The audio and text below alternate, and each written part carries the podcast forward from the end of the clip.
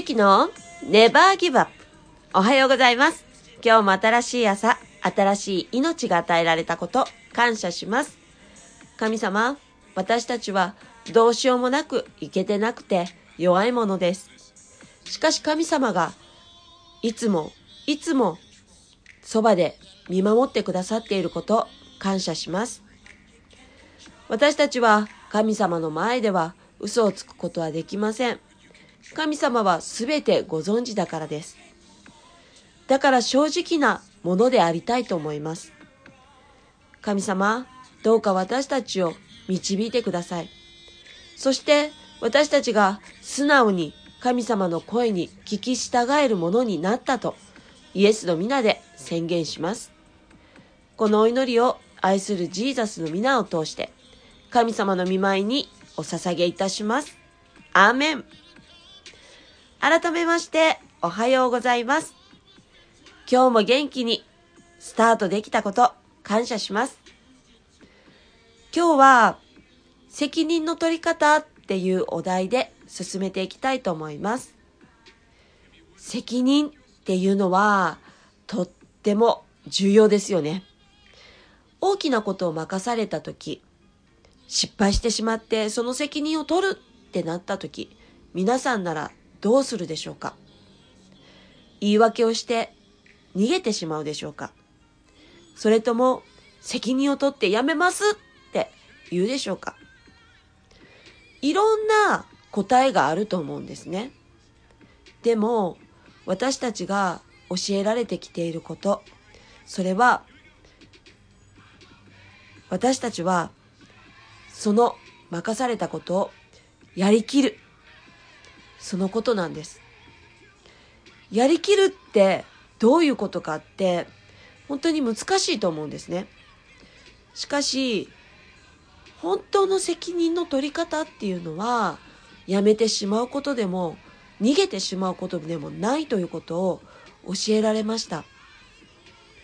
それですごく深く考えて本当にそうだなって思えるようになるまでぱいいっぱい考えました。その時その時によって責任の取り方って違うと思うんですね。でも途中で投げ出したりせずにちゃんとやりきった時に本当に神様が次の新しい道を開いてくださいます。神様は私たちのことをすべてご存知で、すべてその先に起こることもご存知なんです。私たちは神様の声をちゃんと聞いているでしょうか？ちゃんと聞けているでしょうか？肉の思いが優先されたりしていると本当に聞き逃してしまって間違った道を走っていってしまいます。よく失敗は成功のもとって言われます。失敗してもなぜ成功のもとかって言われるとその失敗したことから学ぶことがあるからだと思うんですね。失敗してそれで終わりだと学んでいないと次もまた同じ失敗をするっていうことも私すごく経験してきています。だから失敗したした時こそ何が原因だったのかっていうのを追求する必要があると思います。そこを自分なりに考えていった時答えが与えられてここかってわかるとそれが全て益となっていきます。しかし益にならないこともあるということが御言葉に書かれてありました。ヘブル人への手紙4章2節福音を解き聞かされていることは私たちも彼らと同じなのです。ところがその聞いた御言葉も彼らには益になりませんでした。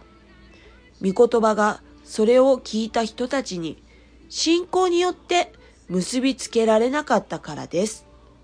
と書いてあります。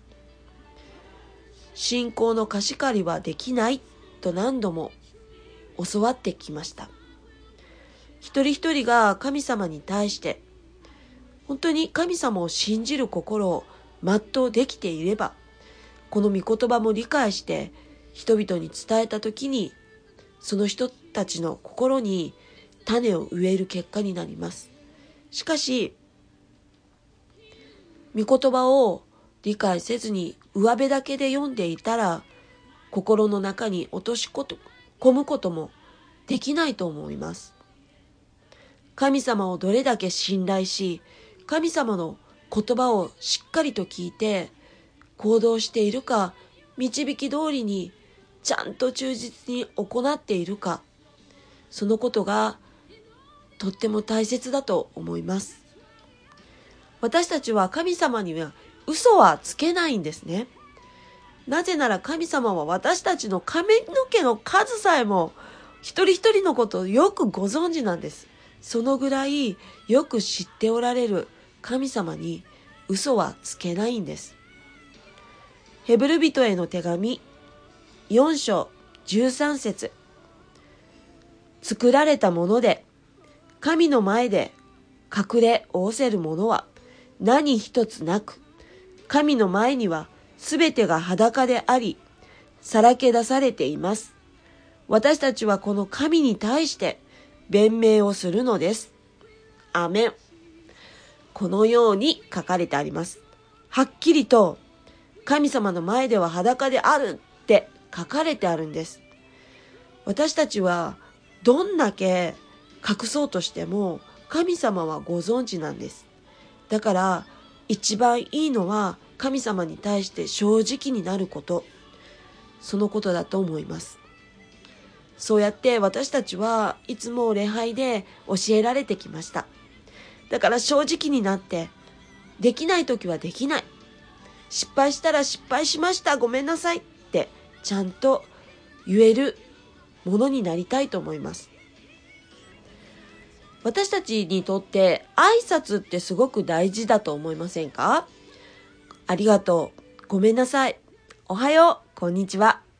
その挨拶ってすごく大事なように、神様に対しても、ありがとう。ごめんなさい。そういった心の中の感情をちゃんと話す必要があると思います。神様に対してよく言われるのが、ちゃんと心が神様に向いていて、忠実になって入れてるかっていうことだと思います。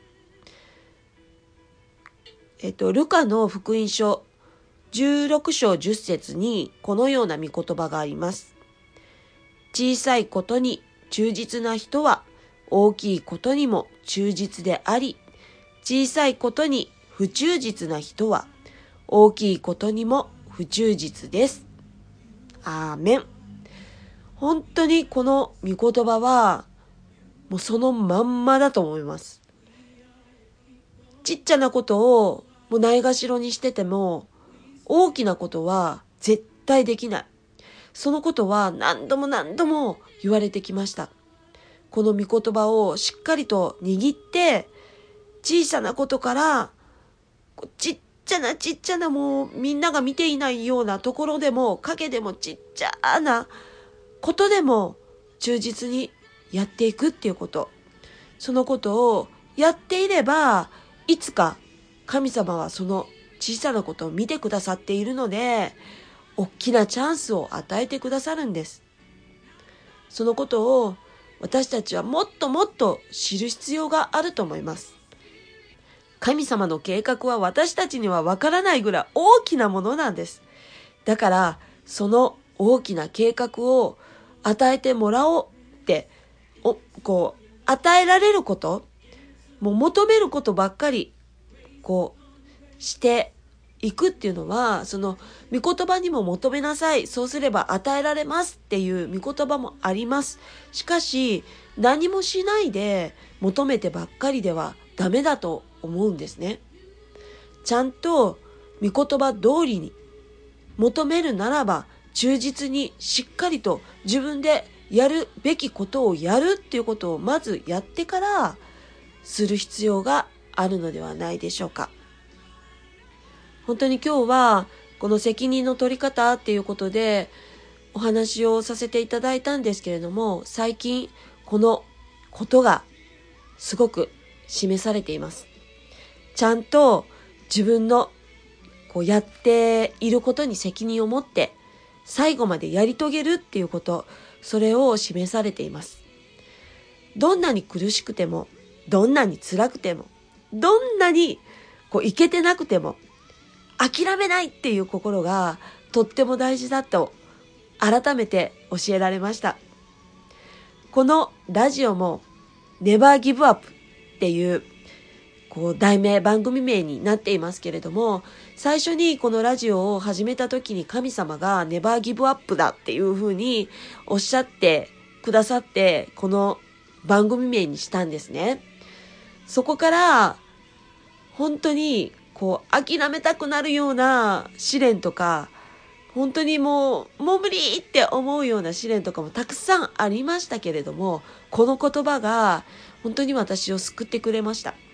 神様が与えてくださった言葉には力があって、本当にこうやり遂げられることができるなって改めて思いました。それでは、ちょっと今日はお知らせなんですけれども、実は今日でこのネバーギブアップこのラジオは終わりになります。突然なんで、本当に皆さんもびっくりされたかと思うんですけれども、いろんな次のステージに行くために、ラジオは終わりになりました。本当に長い間、この番組を聞いてくださってありがとうございます。私はこの番組を担当させていただいて、いろんなことを学んで、そしてリスナーの皆さんからも励ましの言葉をいただいて頑張ることができました。本当に心から感謝しています。次のステージに行っても、この経験を活かして、またさらに頑張っていきたいと思います。それでは、さらなる新しいチャレンジも対諦めません。それでは皆さん、これからも、みんなも、ネバーギブアップ